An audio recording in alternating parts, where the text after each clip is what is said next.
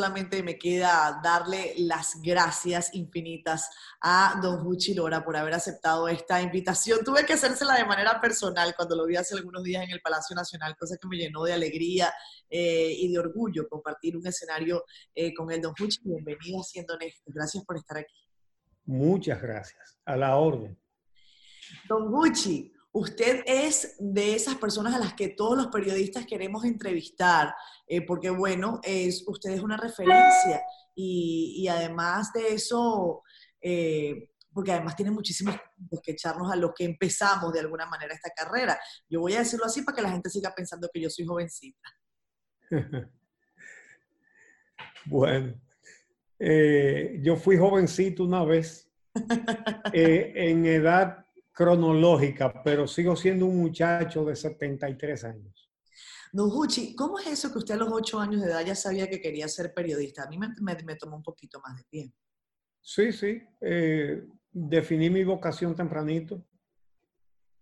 A esa edad hice mi primer periódico. ¿Cómo se llamaba? ¿El martillazo era? Sí.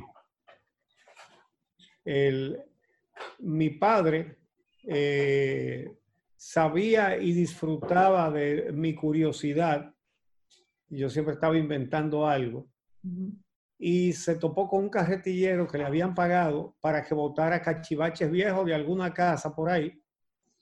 Y vio una máquina de escribir Remington que la debe haber traído Nicolás de Obando aquí. y se la compró, creo que fue por dos pesos. Y me la llevó a casa y me la puso ahí, mira, para que juegues. Era una cosa que yo no la podía levantar. Era, las máquinas de escribir eran de hierro en esa época. Y aprendí solo a escribir y se me ocurrió inventarme un periódico, que yo lo hacía ahí con, con papel carbón, con varias copias, y era un periódico sobre los acontecimientos del barrio donde yo vivía. Don Fuchi, usted tiene una vida dedicada a, esto de comunicar, que es definitivamente un arte. Y, yo, además de un arte, eh, me gusta llamarlo una, grandísima responsabilidad.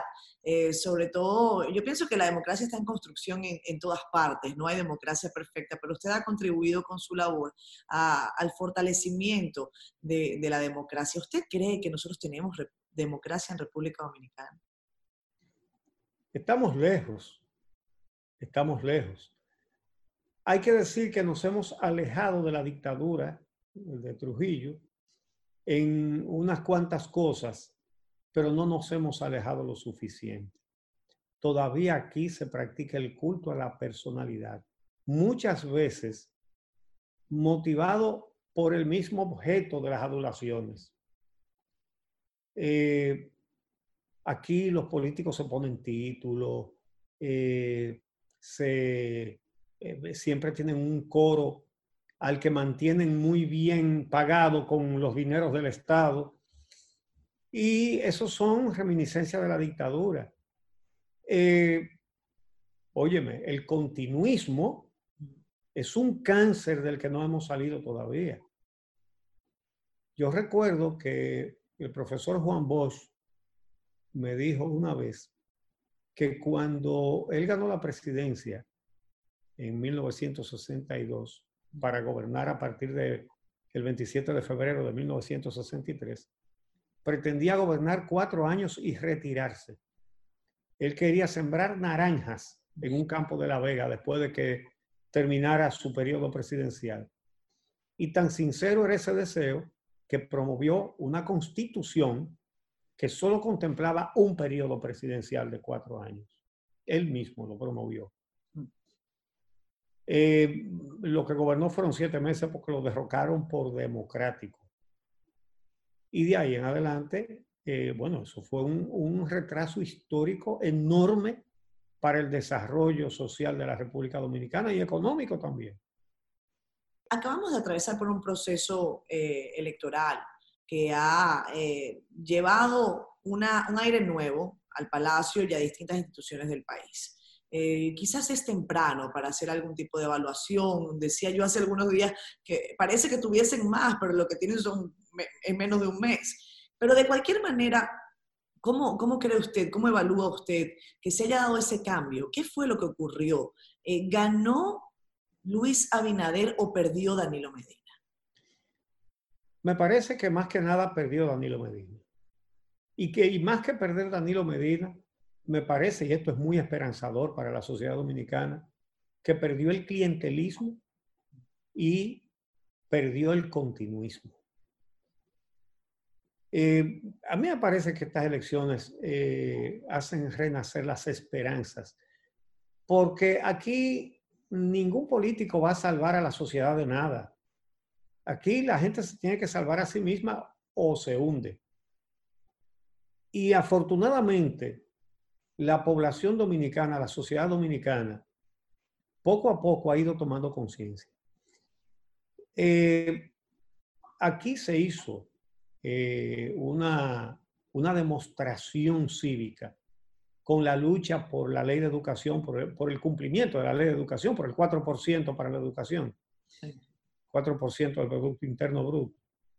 La ley eh, fue promovida por Leonel Fernández, aprobada y nunca cumplida. Y duraron veinte y pico de años sin cumplirla, encabezado por él mismo, que no la quiso cumplir después que la promovió. Y la gente se tiró a la calle. Pero el gran ejemplo es que lo hizo de una manera cívica, pacífica. Y eso demostró, y le ha demostrado a mucha gente en este país, que para que una lucha social tenga razón, la única arma que necesita es la razón. Tener la razón y además saberla explicar. De manera que en lugar de dedicarse a tirar piedras o a disparar armas o a pegar candela o a romper cristales, lo que hay que hacer es fajarse a estudiar los problemas sociales para entenderlos, explicarlos más adelante y entonces reclamarlos pacíficamente. A los malos gobiernos les encantan los que protestan de una manera vandálica. Les fascinan porque los legitiman en el poder de una manera indirecta. Les tienen terror a las protestas pacíficas que van eh, difundiendo sus razones. Por eso usted ve que se ponen tan nerviosos con lucha como el 4%, como la Marcha Verde, pero nerviosos. Llegan al, grado de la ridiculez. En, el gobierno de Leonel Fernández, aquí se prohibió entrar a los edificios públicos con, ropa amarilla. Sí, con colores. Bueno, con la, Marcha Verde pasó algo similar, don Y, y, cuando, y en el de Danilo Medina no se podía entrar a las oficinas públicas con nada verde. Por lo menos. A ese grado de ridiculez y desesperación llega. Le ponían droga a la gente que protestaba dentro de los carros. Es decir, que la gente ha, percibido que lo que les duele, el que le quiere dar por donde les duele, lo que tiene que hacer es protestar cívicamente y exponer razones y ponerlos en evidencia. Y eso fue esa lucha del 4%. Es histórica porque marcó un antes y un después. Luego, eh, siguiendo ese mismo ejemplo, vino la lucha en contra de que se depredara los haitises y, fue una lucha victoriosa también. Luego la de preservar a Loma Miranda, también exitosa. Y luego la Marcha Verde, que yo creo que marca el principio del fin de, de eh, los 20 años consecutivos del PLD, porque, digo, 16 consecutivos, 20 en total, porque desnudó la corrupción. La corrupción acabó de indignar a la gente y la Marcha Verde catalizó ese sentimiento y lo llevó también a las protestas pacíficas.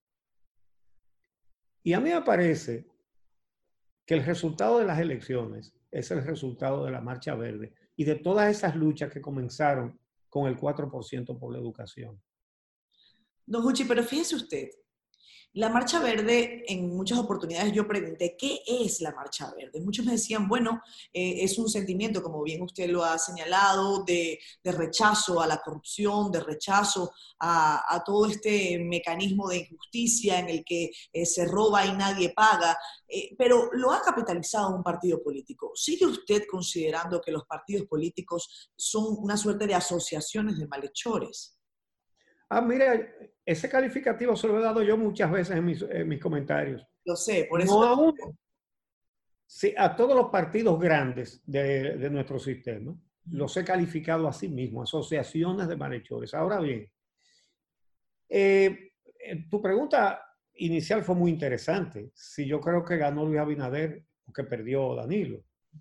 Eh, a mí me parece que está perdiendo la política engañosa, corrupta.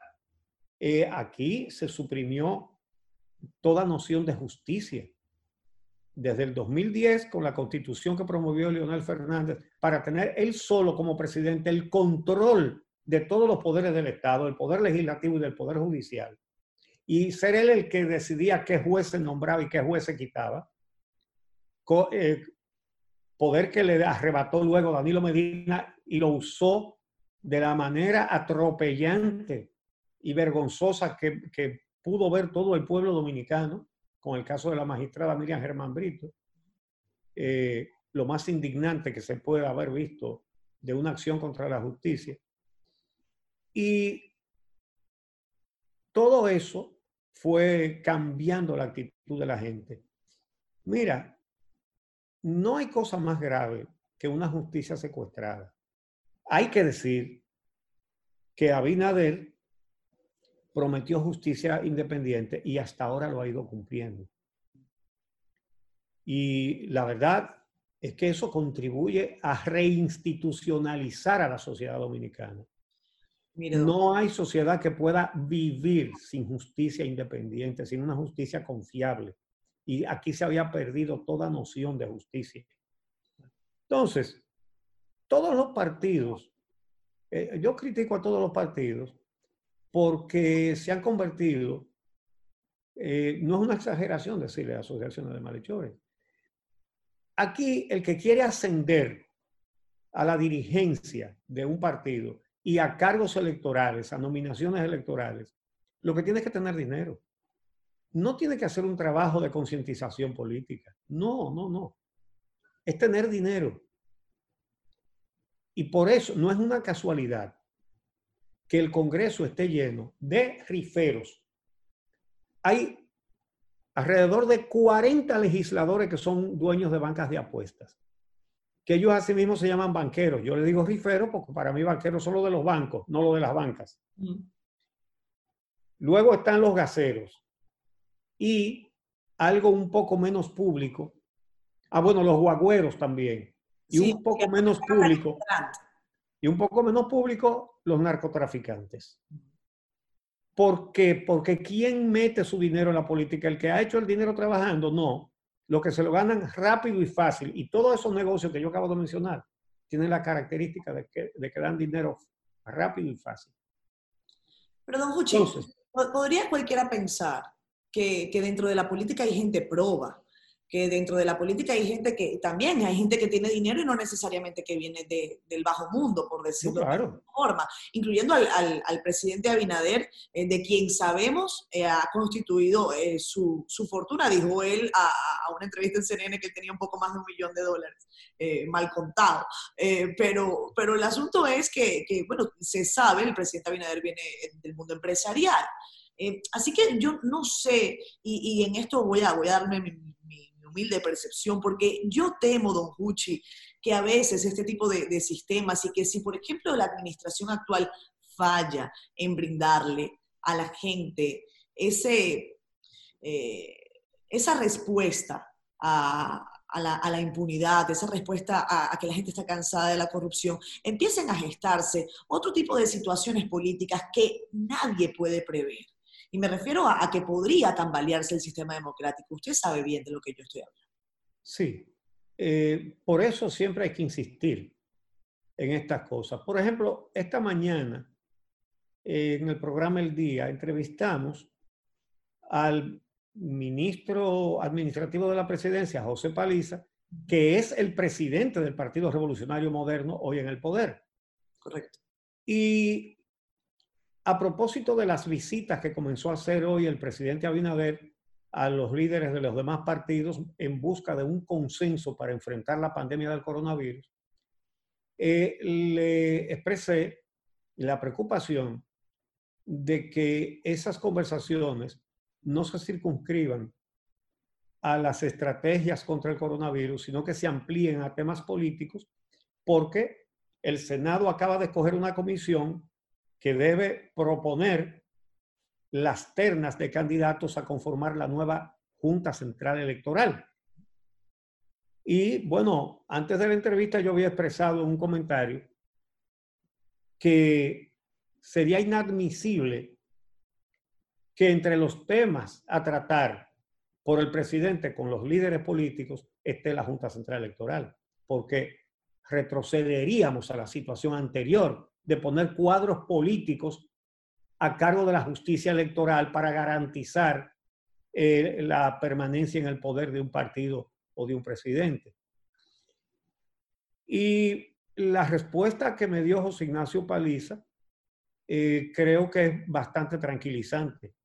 Él dijo que en lo absoluto se va a tratar otra cosa que no sea la pandemia y que además señaló que el PRM, que tiene la mayoría en el Senado, va a proponer candidatos independientes a conformar la Junta Central Electoral.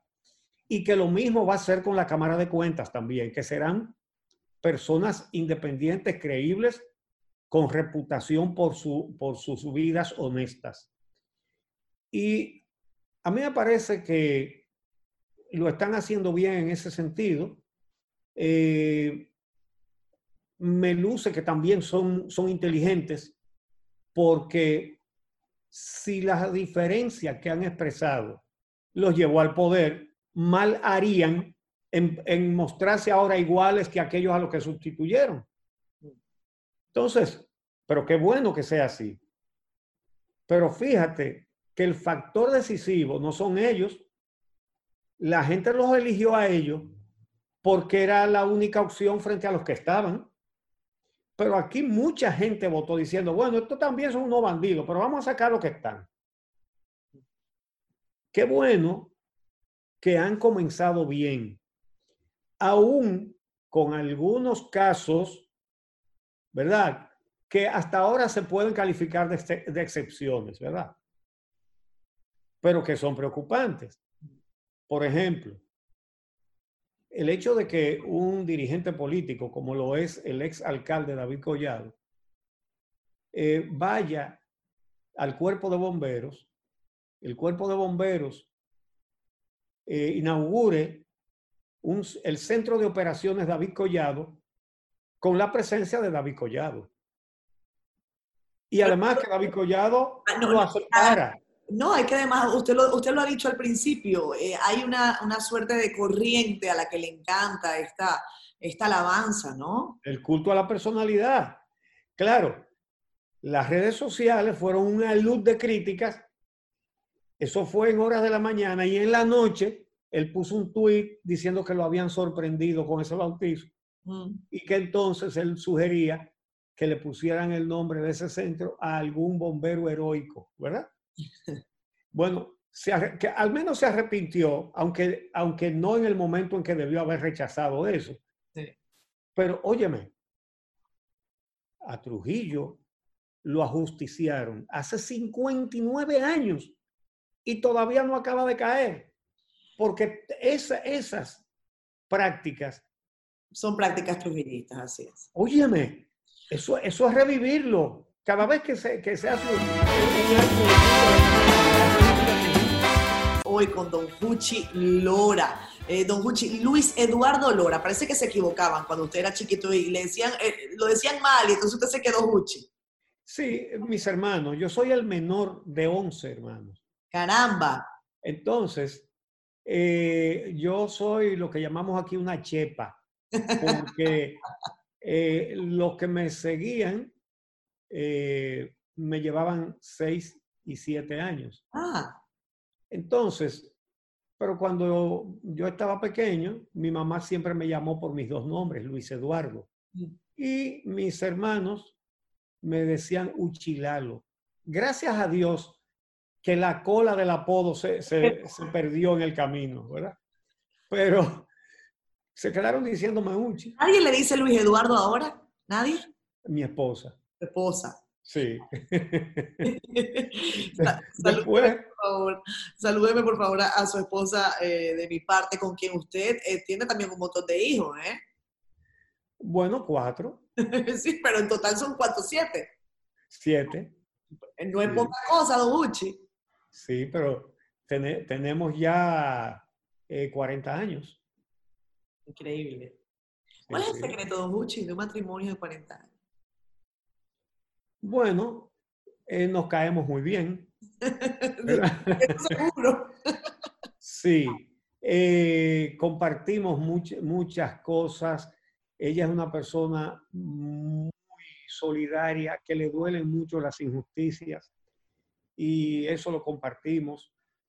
Y bueno, yo por, por la forma de mi ejercicio periodístico, he perdido el trabajo varias veces eh, y a veces en situaciones eh, duras, difíciles.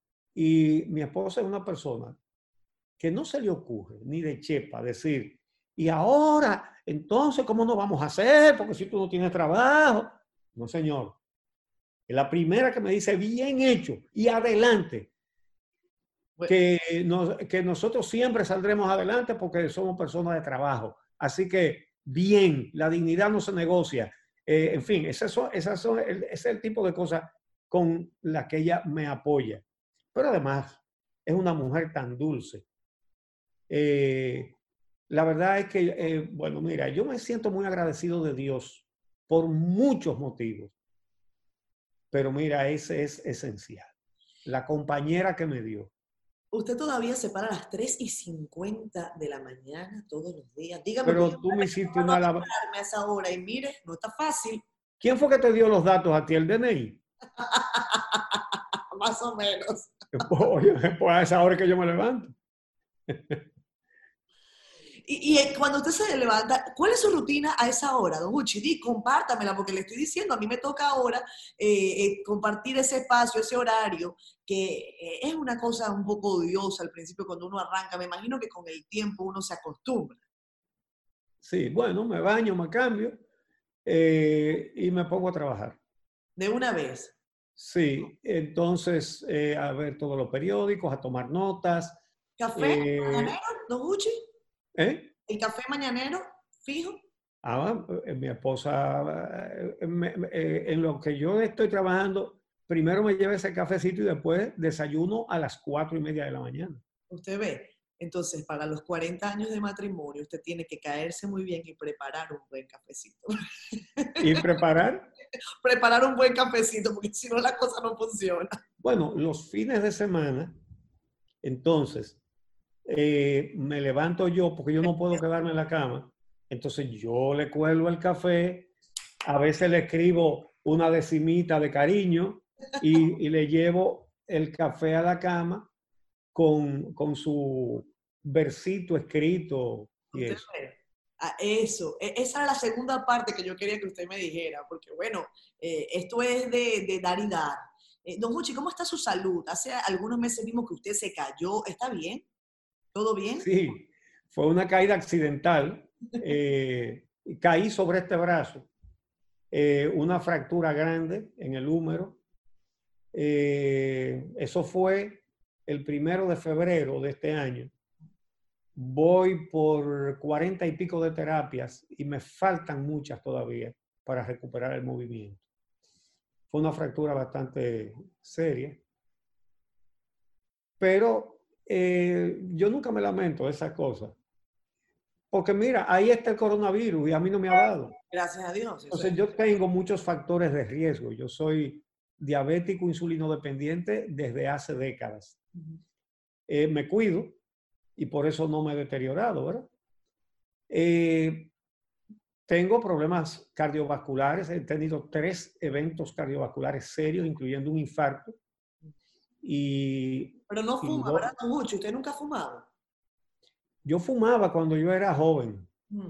eh, cuando yo tenía poca edad, porque yo sigo siendo joven, eh, pasé muchos años fumando, fumaba mucho. Y un día leí un artículo eh, sobre la relación del hábito de fumar con el cáncer.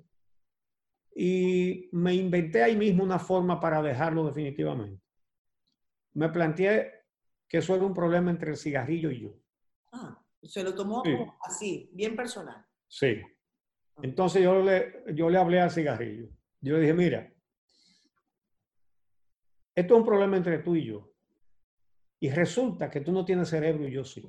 Ah, De modo que si, si yo no puedo vencerte a ti, entonces yo estaría confesando que yo soy un cero a la izquierda. Pero eso no va a pasar. Te embromaste tú. No me voy a embromar yo. Eso Entonces cada vez que me daba ganas de fumar, yo hablaba con el cigarrillo en mi mente y le decía, te embromaste. Te lo dije que te iba a vencer y te embromaste. Estuve como siete años dándome deseo de fumar. Fíjate lo terrible que es ese vicio. Sí. Dándome deseo de fumar y diciéndole al cigarrillo, tú no me vences a mí. Tú no vas a poder conmigo. Yo tengo, más yo tengo voluntad y tú no tienes. Wow. Y llegó un momento en que ya no lo necesité más y jamás me he puesto un cigarrillo en la boca. ¿Eso fue hace cuántos años, don Juchi? Uh, eso fue en 1978. Ah, mire, fue hace muchos años. Pero, pero me alegro de verlo, de verlo bien de salud, eh, porque además eh, lo vi allí en el Palacio Nacional, en donde los periodistas, eh, como usted, no, no, suelen, no suelen acudir. Usted decía, tenía muchos años que no venía por aquí. O- Sí, ¿Cierto? sí. Cuando le entregaron el Premio Nacional de Periodismo, en el, exacto. ahí es, Hace ya como cuatro años. en el o- 2016. Sí, Exactamente. Y, y antes de eso he estado en algunas ocasiones, pero eh, yo no había, durante toda la pandemia, yo no había ido a ningún acto público, Ujú, ujú. eh, pero, eh, y fue lo primero que dije cuando me invitaron, pero me dijeron, no, pero mira, todo el mundo va a estar a una distancia prudente, eh, que todo el mundo con mascarilla, en fin.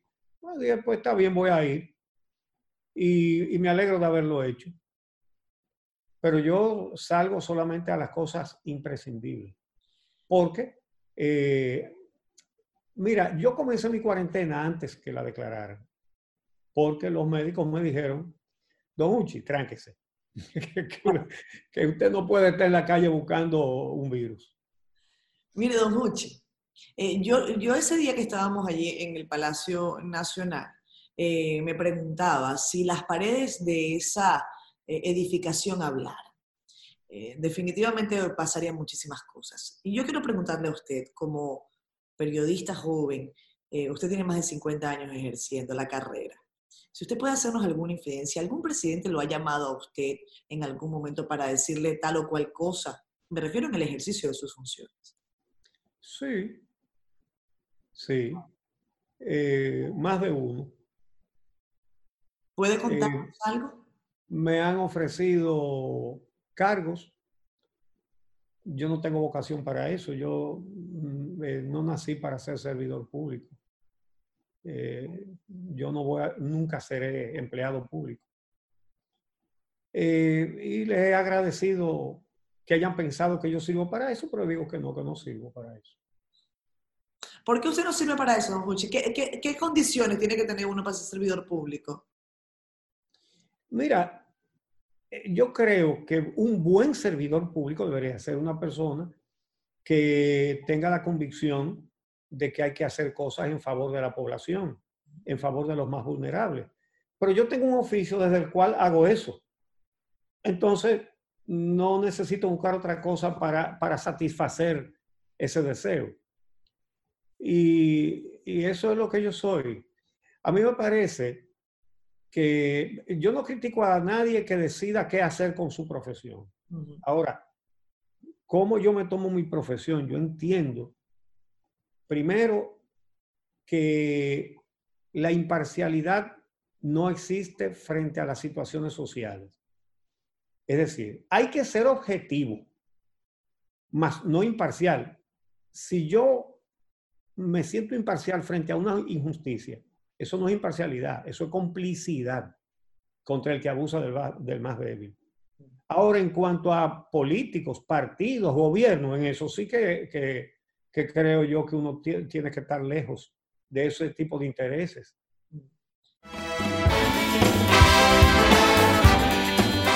Le preguntaba yo antes de irnos a comerciales sobre cómo él ve a esta profesión maravillosa que García Márquez bautizó con el oficio eh, más hermoso del mundo. Eh, don Huchi, ¿cómo, ¿cómo se siente usted en cuanto a la profesión? ¿Cómo ve al gremio? E, es importante ver su óptica en ese sentido.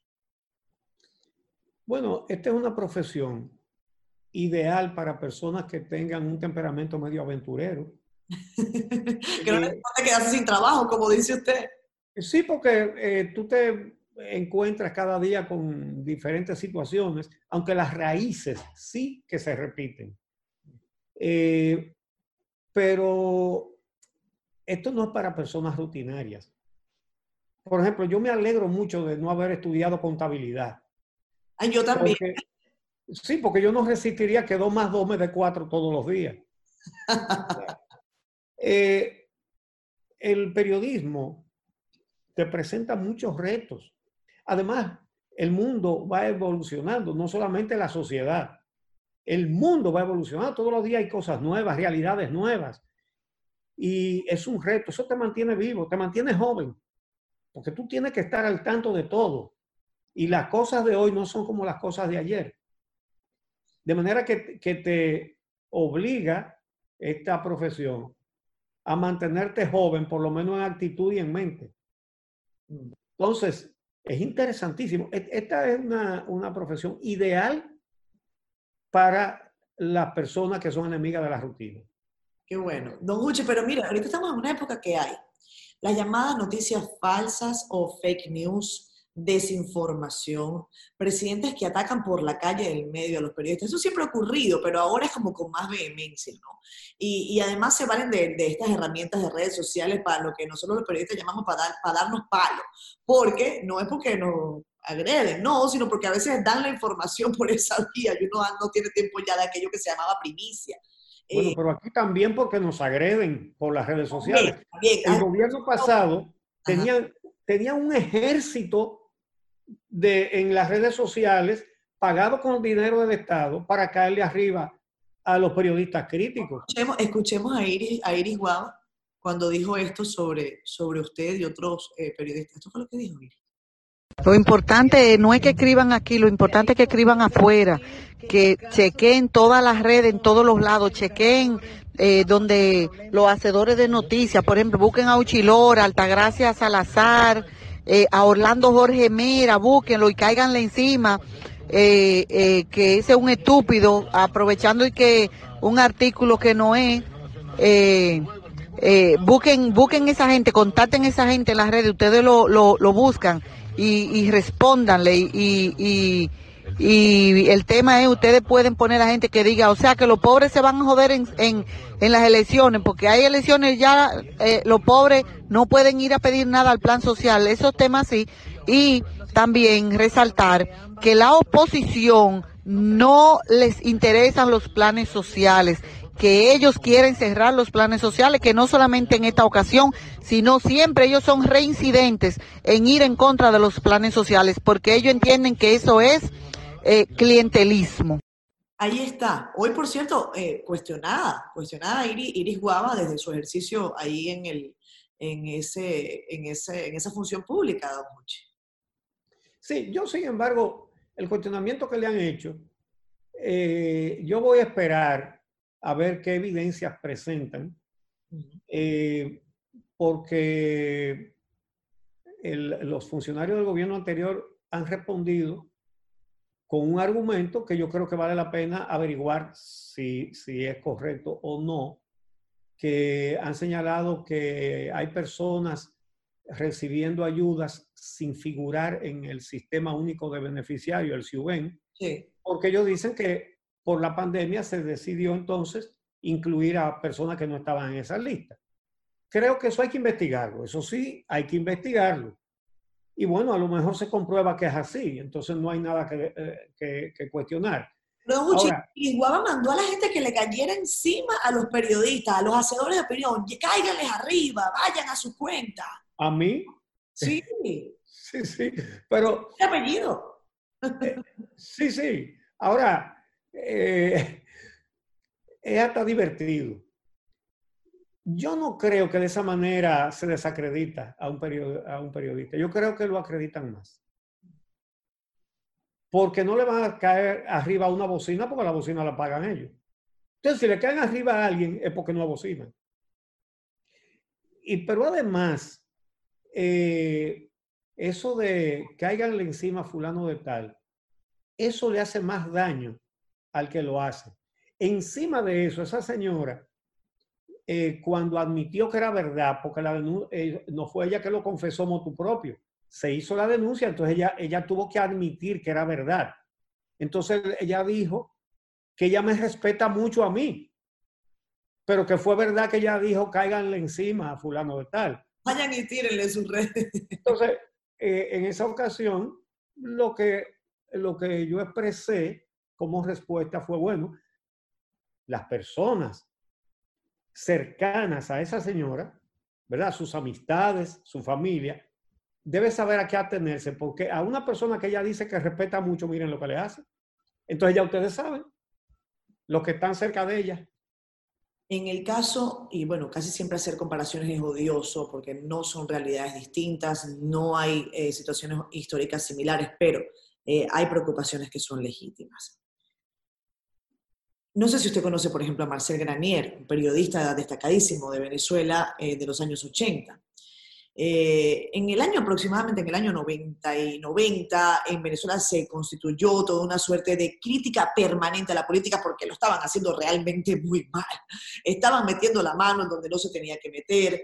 Allí se produjo una suerte de desgaste, que los políticos fueron los protagonistas, eso está claro, pero se armó una idea de antipolítica, todos los políticos son malos, nadie sirve.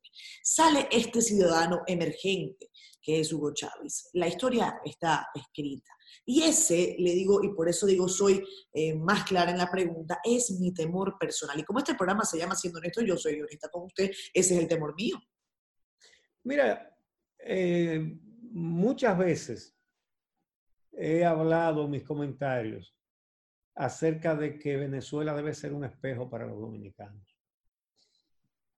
Eh, dos partidos alternándose en el poder, robándoselo todo, con una corrupción vergonzante. ¿Y qué pasó? No había alternativa porque eran dos partidos grandes y cuando no estaba uno, estaba el otro haciendo lo mismo. Y cuando alguien encendió un petardo y lo tiró, la gente lo aceptó. Entonces, fíjense cómo un status quo que parecía muy estable y parecía ideal, yo robo hoy y te dejo robar mañana. Y así nos seguimos turnando. Y vino alguien y desbarató todo eso. Desgraciadamente, lo que surgió de ahí fue una dictadura. Eh, yo no creo en dictaduras de ninguna orientación, de ninguna orientación. A mí me parece que el que dice que hace una revolución, si termina gobernando por la fuerza, no hizo ninguna revolución. Entonces, para mí es injustificable. Entiendo por qué surgió. Porque aprovechó un momento en que la gente estaba asqueada de las dos opciones que tenía. Y se convirtieron, y alguien se convirtió en una tercera opción. Oh, y, hay que decirlo, don Gucci. Eh, hay quien dice, no, porque es que Chávez engañó a la gente. No, yo recuerdo, yo era pequeñísima, eh, pero recuerdo eh, que Chávez decía, hay que freír las cabezas de los adecos y los copellanos en aceite. Eso, eso lo dijo el expresidente Hugo Chávez, que paz descanse. ¿eh? Entonces, eh, era un discurso con, con, vehemencia, era un discurso eh, que incentivaba eh, odio entre clases sociales, situaciones que, bueno, que, que habrá que, que, analizar más adelante. Don Juchi, yo tengo que hacer una última pausa comercial, no se me mueva, porque yo quiero que usted me diga un domingo a las 10 de la noche, ¿Qué está haciendo Lora normalmente? Me imagino que estará durmiendo temprano porque si se despierta a las 3.50, pero me gustaría escuchar qué le gusta escuchar de música. ¿Qué va a pasar? Porque dicen que usted va a tener una cátedra de merengue, cosa que a mí me parece extraordinaria. y, y, hablemos de eso. Ya, ya venimos.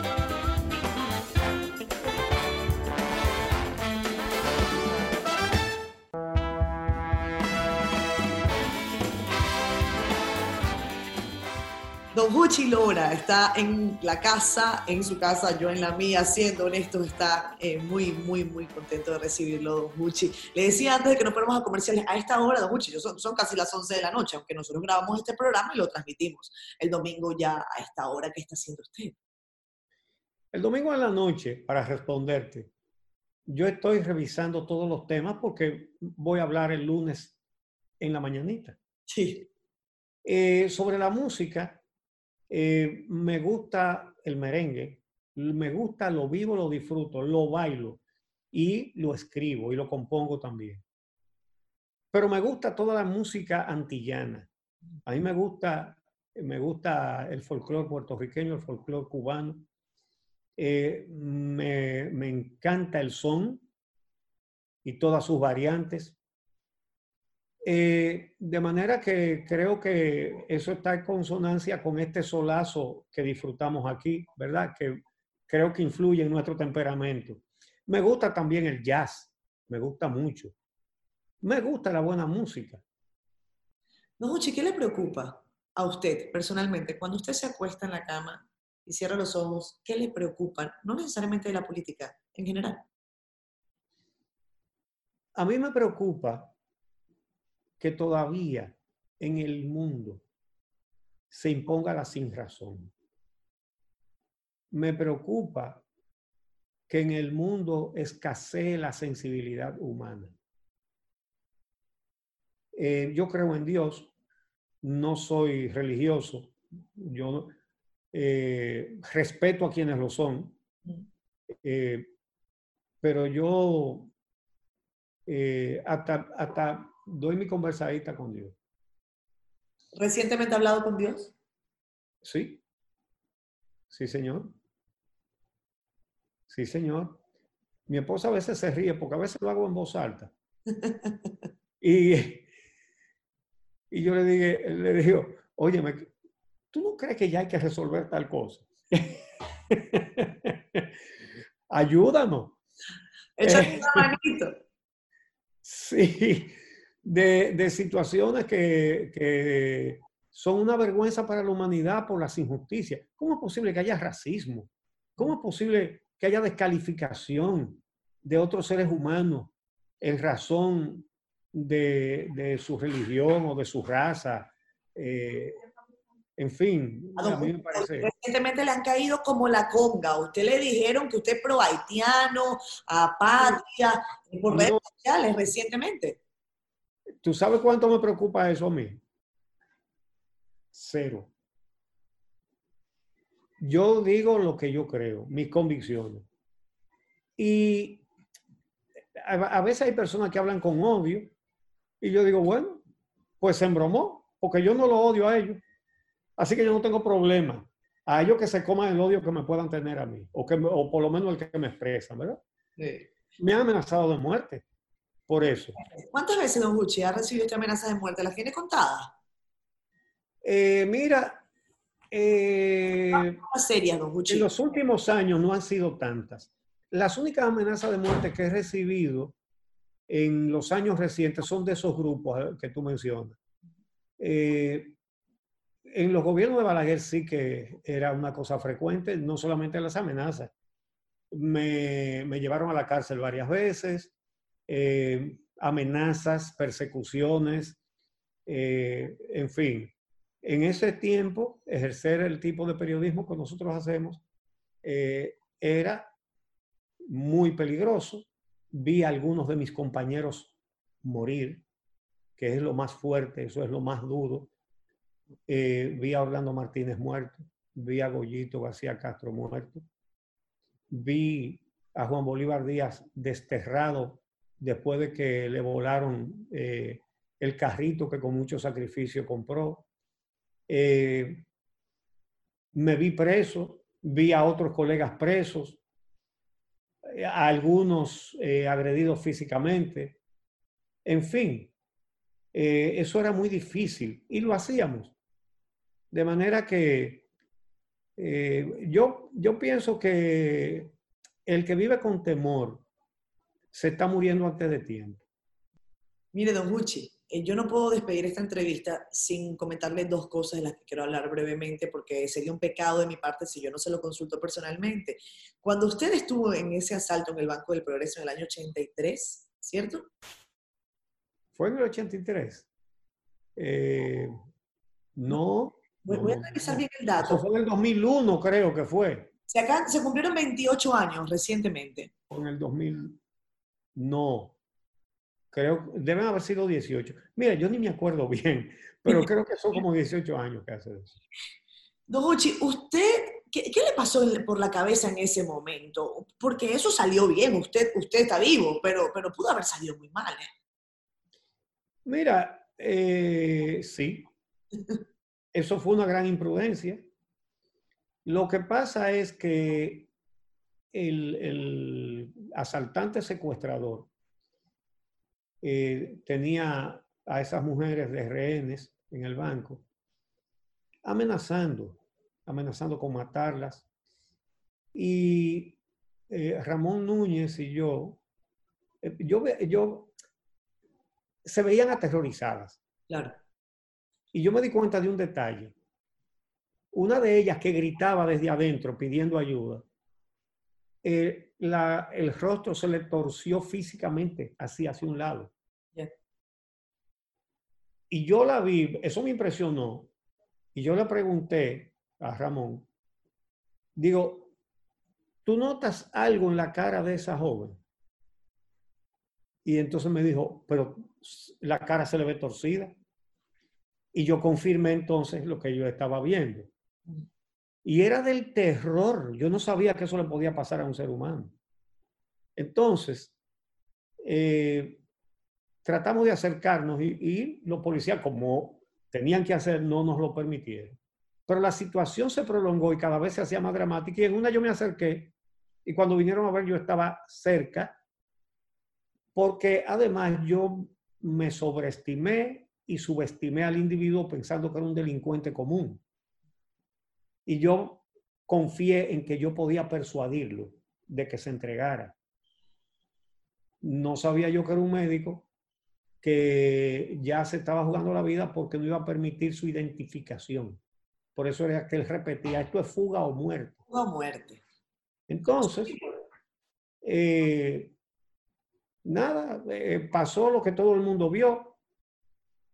Eh, desgraciadamente eh, no sirvió para salvarle la vida a una joven empleada, eh, Celeste Paulino, a quien yo no conocía, pero después me parecía como si la conociera, porque creo que le pasó a todos los dominicanos la pena de esa vida inocente que se perdió. la gerente del banco, que después nos hicimos muy amigos, era una señora respetable, eh, fuerte, pero esa señora sufrió mucho. Eh, en fin, eh, la familia del mismo individuo también que sufrió mucho. Y bueno, mi esposa, cuando yo llegué a la casa. ¿Qué le dijo? Bueno, primero se echó a dar gritos, eh, abrazándome. Yo dije, pero estoy vivo, mírame aquí. Eh, entonces me dijo, prométeme que jamás vas a hacer otra cosa como esa. Y yo se lo prometí. Y lo voy a cumplir. si yo veo que hay un secuestro por aquí, me voy para allá. Eh, el disparo de Payano Rodríguez sí mató a Celeste. A Celeste Paulino fue el que la mató. Todo el mundo tuvo la impresión de que fue la policía pero después yo me puse a analizar los videos. Yo también lo creí. Porque yo no vi el momento en que él le disparó a ella. Sí. Eh, pero analizando los videos se ve claramente. Cuando a él le dispararon, que él se fue hacia atrás, él la, te- él la tenía atada a ella del cuello y, le- y esa cuerda iba al antebrazo izquierdo de él. Y a doña Hilda, la, la gerente, la tenía atada por la cintura y esa cuerda también iba a su antebrazo izquierdo. Y él se fue hacia atrás y las aló. Entonces, en el video se veía cuando, cuando la ala tirándole del cuello, parece que instintivamente ella voltea la cara hacia abajo, ¿verdad? Mientras caía. Y del suelo, que el único que estaba en el suelo era él, se ve el fogonazo y el impacto que le tira la cabeza hacia atrás y ella cae hacia el otro lado. A mí no me cabe duda de que fue él. Eso se, eso se supo cuando analizamos los videos. Eh, a, a la gerente, doña Hilda, eh, al menos ella, ella eh, creo que recibió cuatro disparos, al menos dos se lo dio él. Sin duda uno de ellos se lo dio a la policía y, y un cuarto disparo, a mí me parece que fue la policía también, pero, pero nunca estuve seguro de eso. Pero al menos la policía le dio uno y él dos. Y él también le disparó y eso sí lo vi cuando le disparó a la, a la conserje, eh, le disparó que no la mató de casualidad, le tiró a, a matar. Antes de eso le había disparado también a, a una empleada que, que huyó y no, no tuvo puntería, afortunadamente. Mire, don Eh, en medio de todos estos sucesos se construyen relatos, eh, relatos como, como bien usted señalaba, hasta, hasta producto de, la imaginación, de, bueno, de que la gente empieza a sacar cuentas, a hacer imágenes. Y, y yo con esto voy a, voy a despedir para preguntarle, porque en medio de, esa, de ese análisis, eh, correcto o no, a veces la gente se equivoca. A veces la gente dice, fue fulano y resulta que no, o las cosas fueron de una manera y resulta que no. En estos más de 50 años que usted tiene de carrera, ¿en algún momento usted ha dicho, me equivoqué con tal o cual persona, hice un análisis indebido y ha tenido quizás que, que pedir excusas? Bueno, eh, me he equivocado y cuando me he equivocado lo he admitido públicamente. No tengo ningún problema con eso. Eh, todo el que habla corre el riesgo de equivocarse y yo hablo todos los días. Eh, yo no creo que uno tiene que defender algo que haya dicho eh, eh, cometiendo un error. Todo lo contrario, yo creo que lo correcto es decir, no, me equivoqué. No fue así, fue asado. No, esas cosas no me duelen. Es decir, no me duele, no me da trabajo admitirlo. Sí me duele si he dicho algo que pueda haber afectado a alguien injustamente. Eso, eso no está fuera de las posibilidades. Claro. Don Gucci, tenemos que despedir el programa, se nos fue la hora y ha sido una hora extraordinaria. Yo me quedo corta porque son muchísimos temas más de los que quisiera conversar con usted, pero no quiero hacerlo sin que antes me diga eh, con qué canción le gustaría despedir el programa. Se lo hago, le, le pregunto a todos los invitados para ponerle musiquita sabrosa a esta noche. Con un merengue. Merenguito. Eh, mira, me gusta mucho el merengue típico y me gusta también el merengue de orquesta. Eh, hay uno que quizás a ti te va a dar trabajo conseguirlo, porque viejo. Creo que fue el primer merengue que, que, que yo compuse. Eh, un merengue que se llama Enciende la vitrola. Enciende la vitrola.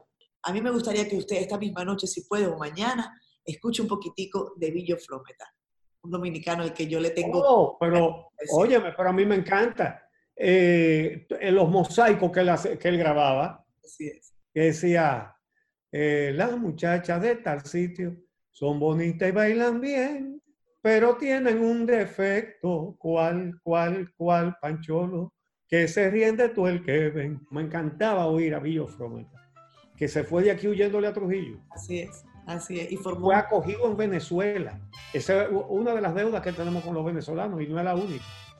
Y nosotros tenemos también deuda con usted, don Gucci. Eh, yo personalmente le agradezco enormemente que me haya brindado la posibilidad de conversar esta hora con, con usted. Eh, gracias por estar aquí. Salúdeme a su familia, salúdeme a Diana y si Dios quiere nos volveremos a ver en persona para darnos un abrazo sin Muchas gracias eh, por haberme propiciado una conversación eh, tan interesante.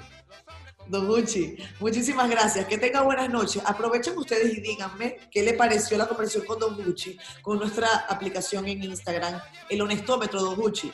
¿Qué tan honesto fue Don Gucci Lola esta noche? ¿Muy honesto poco honesto? Ustedes sabrán. Bye bye.